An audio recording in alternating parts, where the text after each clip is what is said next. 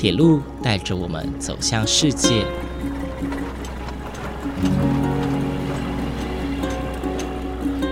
现在，欢迎和我一起来到鬼世界，由正声广播公司台中台制作，胡浩辰主持。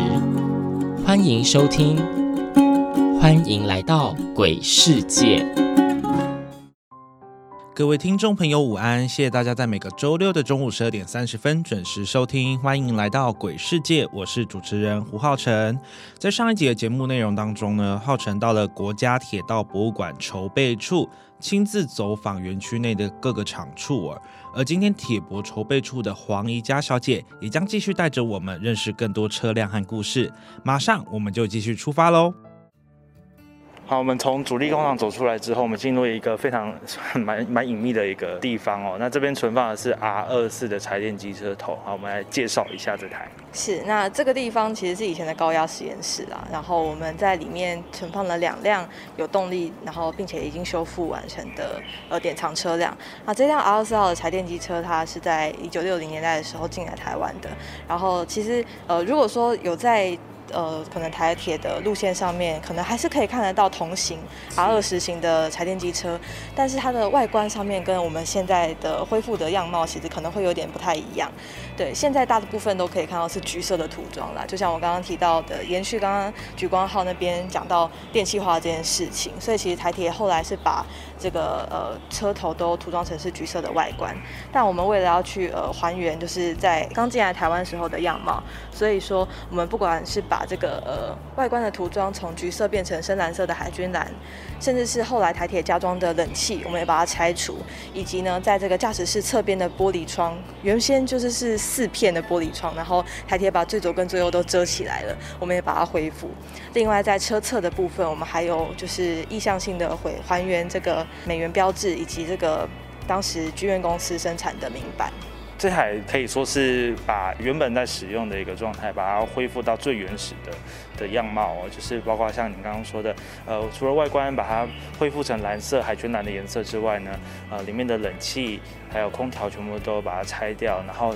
以及旁边有增加一些美元哦，当年进来台湾的一些图案哦，所以算是一个回归到最原始的状态的一个车辆，对，恢复原厂设定的概念，对对对。对，然后呃，其实它之所以可以进来到铁博典藏，也是因为在呃二零一六年的时候，它发生了一个台中港事故啦，在台中港线那边，他跟一个货车擦撞，那把他油箱给撞凹了。那台铁在评估他的各式各种机能之后，其实是决定把它先报废淘汰。那也也因此，他其实曾经在富冈。车辆基地里面作为在内调度来使用一段时间，但铁博这边就觉得很可惜啦，毕竟它其实是非常有它的时代意义跟历史价值的，所以我们就把它抢救下来，然后去恢复它的整个呃外观涂装以及它的动力系统，所以它现在其实是呃有动态运转机能的一个车辆。然后未来呢，如果说我们有一些呃整个场内的动态运转的测试啊，或者是这个展演的时候，也是会出动这个车辆来呃运行。当然，这个是在我们的场内轨道系统。都是呃完善然后修复完成的情况之下，算是一个呃蛮难能可贵的一个体验哦。而且我们现在看到它旁边就有一个美元的标志哦。哇，我们看到这辆其实颜色也非常的漂亮哦，非常的就是在现在台湾铁路上这个配色算是蛮少见的。对，其实我们呃任何的还原啊，或者是任何的修复，都是有尽可能去找到就是一些证据，然后考证。所以就是这个颜色也是，也不是也不是随便涂的，它其实是也考证过的颜色。是是是。然后在 R 二四的前面有一辆相对迷你的动力车，对对对。是是是，我们昵称它叫小布丁啦，因为可以看到它的车顶是黑色，然后车身是黄色。对，然后它这辆车其实是 Weekend 三 Weekend 三八工程贵宾车。所谓的工程贵宾车，就是当我们一些路线可能在还没有正式通车之前，有一些长官啊或者贵宾视察需求，就会搭乘这种工程贵宾车去进行它的视察任务。那这辆车在一九九零年的时候进来的，当时在修的铁路就是南回铁路。对，那。他有一个蛮显著的任务，就是在一九九零年的十一月二十四号，由当时的总统李登辉去搭乘他视察南回线的仿山到内时段。那呃，后续当然就是如果说南回南回铁路已经新建完工了，他的任务其实就结就结束了。因此，他其实后来有改编组到这个东改局，在东改局时期，他曾经长期停在宜兰站那边，但后来发生了一件事情，就是南回高轨案了。在南回高轨案时间时期，其实南回线那边就会需要夜间视察的巡逻车，但那个时候在南回线的一些呃工程车其实都是比较大型、比较耗油的，因此呢，就是可以把它再开回到南回线那边，回家的感觉。是是是，所以其实他曾经呃后来在因为南回高轨案而又回到南回线，让他进行了长达半年的夜间视察的任务。后来呢，则是因为它这个车体的零件过于老旧，然后维修成本过高，就把它停放在这个访寮站的转车盘旁边。所以其实它在刚进来铁博的时候，它的外观完全不是长这样，它其实有点半露天的状态了。当然动力也也没有办法使用。那我们花了很多的时间去修复它的动力啊，还有它的外观的样貌。那现在它就是可以动态运转的一个车辆。那其实我们对它也是很很讲究的啦，包含说像是它外观上面可以看到的螺丝，我们也是去呃特别去刻制化，因为我们知道它原先的样貌是怎么样，所以我们就是呃可能市面上买不到一样的螺丝钉，我们也特别去做了就是一样的形式，希望可以尽可能的还原它原先应该要有的样貌。是这台嗯，因可可能也是因为比较算近代的车辆啊，所以在。嗯，整个修复啊，然后在考考证的方面哦，算算是相对容易啦。是，其实这台的外观非常的可爱，我觉得 也多亏铁博这边要把它修复成原先的样貌哦，所以现在这台车辆可以重现大家世人眼前。刚刚说你，你们说这这个绰号叫小布丁嘛？我个人是觉得它像皮卡丘啦。对，我觉得小朋友可能会蛮喜欢，而且它的车身非常迷你哦，算是就是以前是工程贵宾车哦。那李登辉总统。也曾经搭乘过这辆车辆巡视南回线，算是一个蛮有历史意义的一辆车辆。是是是，所以这两辆就是不管是 R 二四或者是 Weekend 三八，呃，他们都算是呃曾经可能没有办法。在证件上面运行了，但是在我们的努力修复之下，又算是延续它的另外一个生命，然后可以让大家看到它的就是样貌。是，所以我们期待啊，之后如果有铁博有相关的活动，或者是有相关的系列的展览的时候，这些车辆可能都可以重现在大家的眼前哦，然后动态运转，让大家观赏。好，那在我们现在所行走的路。的呃方向，然后隔着中央运转线的其实是一个建物叫做原动室啊，以前的算是台北机场的一个动力来源，像它的一个心脏的重要性。对，那原动室里面呢，它的配置包含了锅炉室、空压机房、电力室以及后面那个四十五公尺高的烟囱。呃，为什么里面要有一个锅炉室哦？主要就是因为呃以前在这个场域其实运用了很多的气动机具。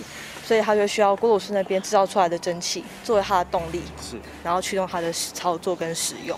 而且其实蒸汽它不只是可以作为动力，因为它本身高温高压的性质，它可以用来加热东西。嗯，所以像是员工澡堂，澡堂的这个浴池里面的水其实也是用蒸汽去加热的。那原动室目前也是正在修复的工程当中。是。呃，其实可以看得出来哦，呃，很多建筑物都是在修复当中，但是这也是朝着我们未来这个地方能够规划一个最完善，呃，也是最能够保存整个国家的铁道文物的一个地方哦。那我们接下来要到下一个地方去。好，那我们在经过一个平交道之后，呃，在左手边的是以前的断野工厂。那断野工厂就是打铁工厂的概念。然后在里面的话，现在可以稍微看到有一些呃落地式的大型机具。啊，主要是因为以前就是可能他们在制造一些零件啊，或是转向架的配件的时候，他们会需要就是用这种断野工厂它里面可以制造的方式来处理啦。那里面一个蛮重要的物件，其实就是所谓的蒸汽锤。那蒸气锤呢，就是我们刚刚提到的原动式里面接通这个管线、蒸汽管，然后让提供给它蒸汽动力的一个物件，它就代替人工打打铁的功能。我们虽然说隔着围篱哦，但是我们可以看到里面的机具有非常的多。那刚刚也有隔着围篱看到我们的蒸汽锤哦。对，就是用蒸汽作为它的动力去驱动它的这个打铁的动作。哦。对，所以呃，现在离我们蛮靠近的那一座，它上面其实是有一八八九的年代字样。我们推测它应该是在一九三五年从这个北门那边的台北条工厂迁移到呃这里之后，就安装至今的一个机具。哦。对，那我们目目标其实就是希望未来可以让它接通动力，然后让大家可以看到它以前到底是怎么运作的。感觉是一个很浩大的工程哦。然后我们也期待。那其实也延续这个蒸汽动力的部分，我们在外外面可以看到，就是呃上方会有这种蒸汽管。那蒸汽管你可以发现它并不是直直的通，它其实会有那种不管是 U 型啊、Omega 型啊或者平行的转一圈，其实就是为了提供它一个热胀冷缩的空间哦。对，因为如果说我们没有有这样子的热胀冷缩的空间幅度的保留的话，它有可能会因为呃这个热胀冷缩的关系也会就是在一些结合处。有，呃，有比较容易会耗损的状况。是是是，没想到一条蒸汽管线也有这么多学问哦。那因为我们刚刚走过来看到，就有看到一个欧米伽型的一个管线。那这个构造就是为了当时避免热胀冷缩造成一些损耗。好的，我们。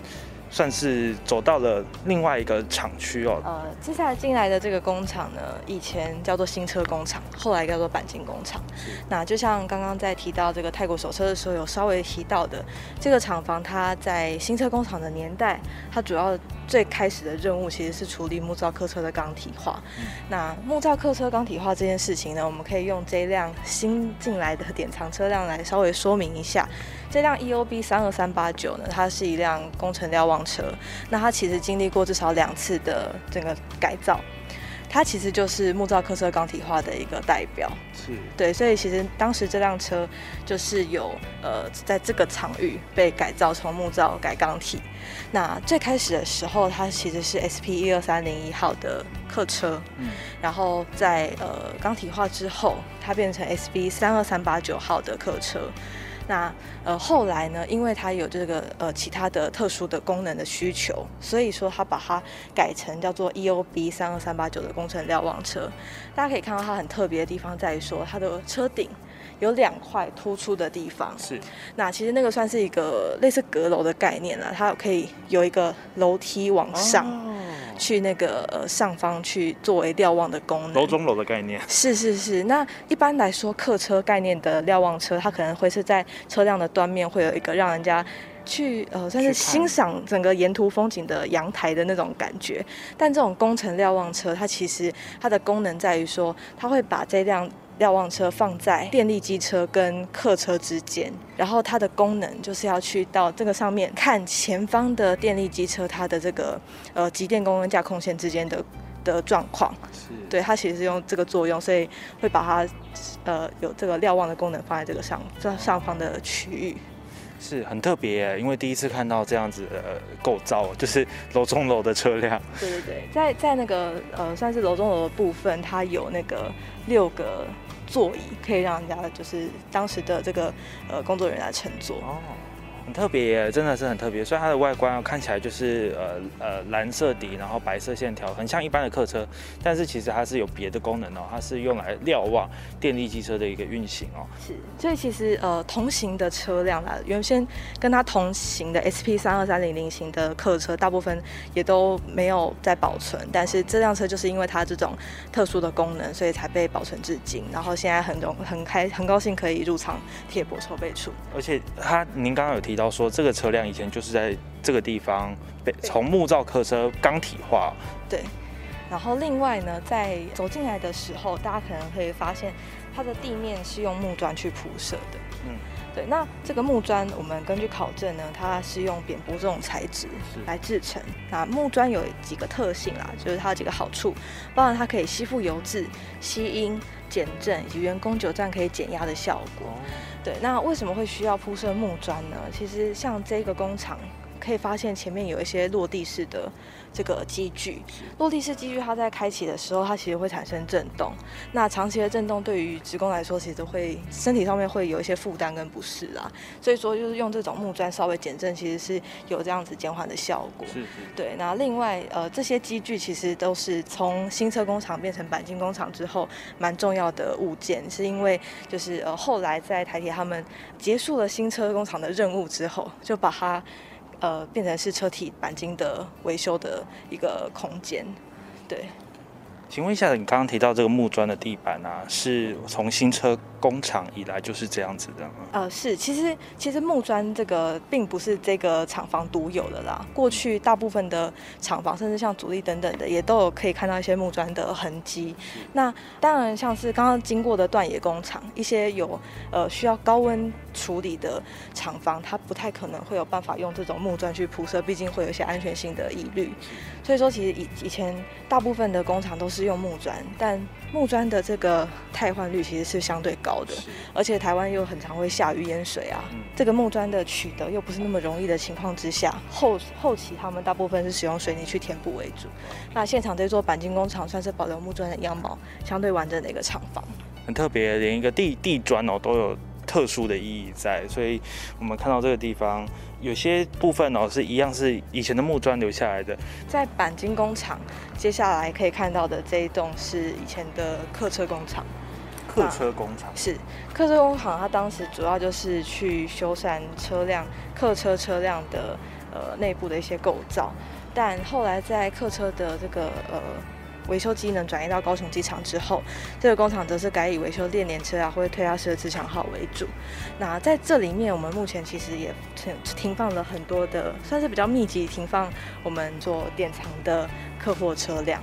另外有个蛮特别，就是呃往左边看可以看到，在那个天车上面哦，除了七点五吨跟 Hitachi 的的字牌之外，在 Hitachi 的左边有一个隐隐约约看到的。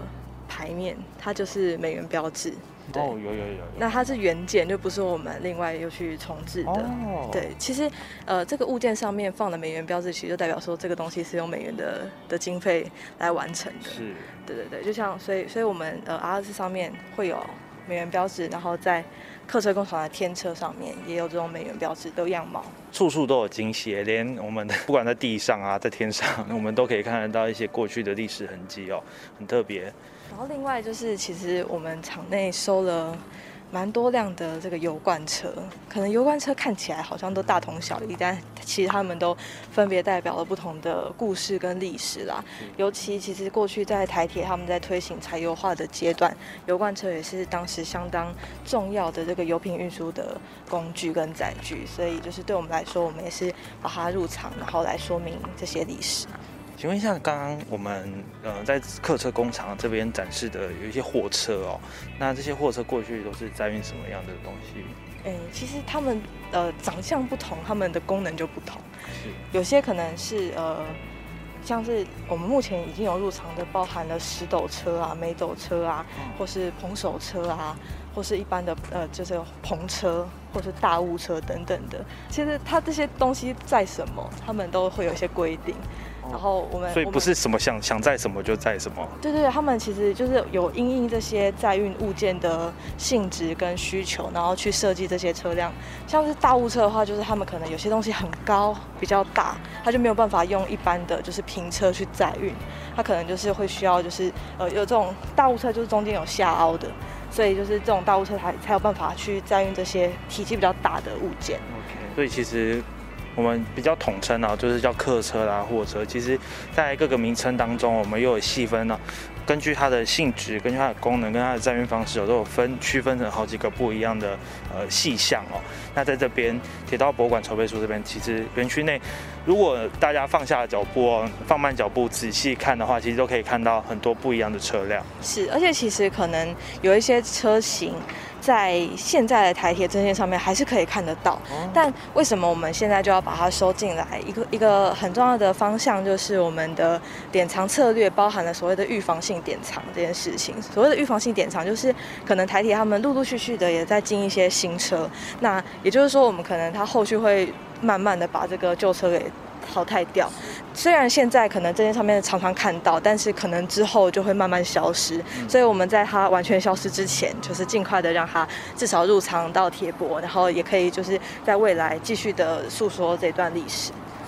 这也算是一种积极性的保存啦，就是在呃我们还能看到这些车辆哦，或者是这些车辆呃还健在的时候，先把它保存起来，先把它一些比较细微的问题先把它解决掉，这样子可以避免说以后我们在真的哪一天铁路上看不到这些车辆的时候，我们就再也看不到了。是，那在走出客车工厂之后。呃，对面呢可以看到好几联动的是油漆工厂的空间。那大家可以发现，在客车跟油漆工厂之间会有这种垂直的轨道。对，好几股哎。对，那垂直的轨道呢，其实并不是给车辆走，是给前面的移车台走的。哦。对，那那个移车台就是可以协助我们这个平行轨道之间的平移。它的概念其实就类似大家可能比较熟悉的所谓的扇形车库啦。嗯。就是取决于说你的呃腹地的样貌是扇形啊，或是长形的。那我们这个地方，它其实算是我们这整个厂区里面比较尾端的部分。那它除了就是可以去提供呃我们需要涂装的客货车进入到油漆工厂的功能，也可以让就是平行之间的轨道有一个可以平行移动的机能。是。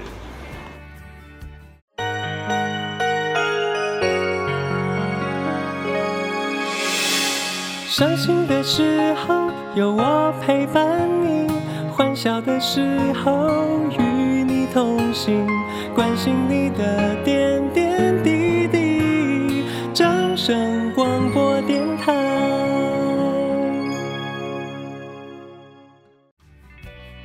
浩辰，我曾经到过铁道博物馆筹备处两次哦，分别是在二零二零年的七月和这一次。两次来到这里所看见的车辆和环境氛围都些许的不同，但这两次我都看到了一个景象，就是场内不时有维修人员来来去去，或者是围绕在斑驳的车辆周围去修缮。看到这些人呢，还是为了这些珍贵的文物挥汗哦，我的心中真的是充满满满的感动和敬畏。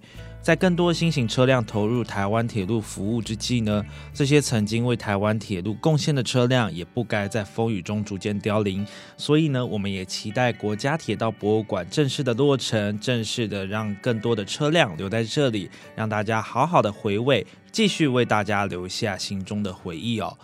今天我们的节目就到这边结束喽，感谢您的收听，我们下次再见。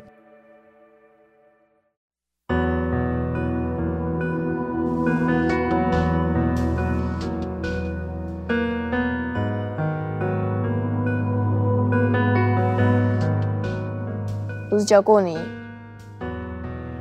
哪里痛就冰哪里吗？冰到麻掉，就不会想哭了。等待的时候是痛，陪伴时候是梦，执着时候像一道锁。在时间港口漂流的你我，随着歌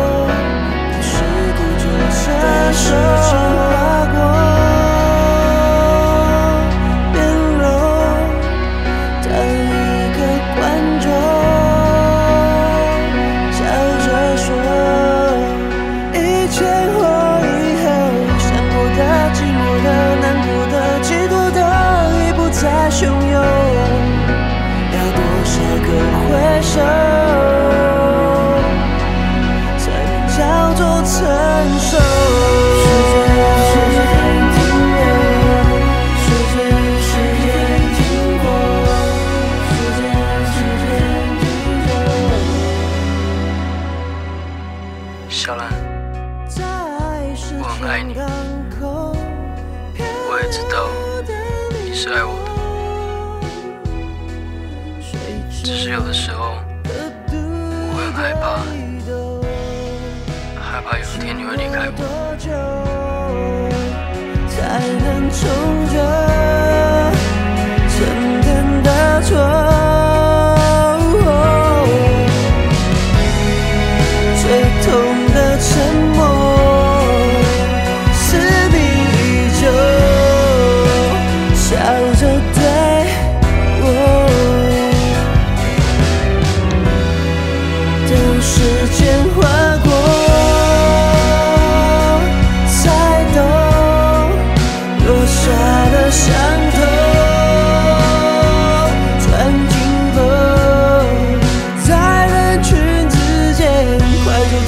接受了，接受了，承受的日夜的转动，需要一个挥手，数不尽的。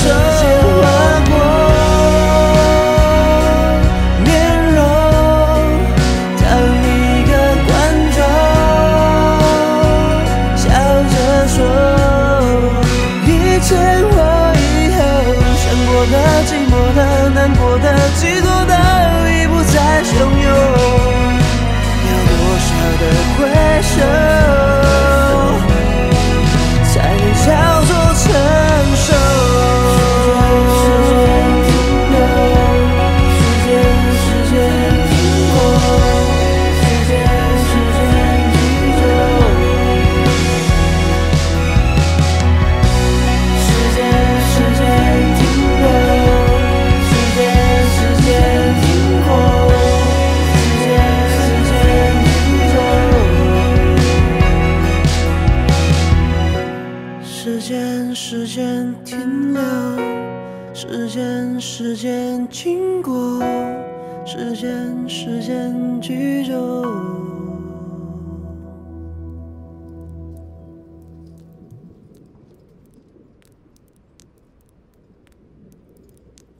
我爱特丽莎。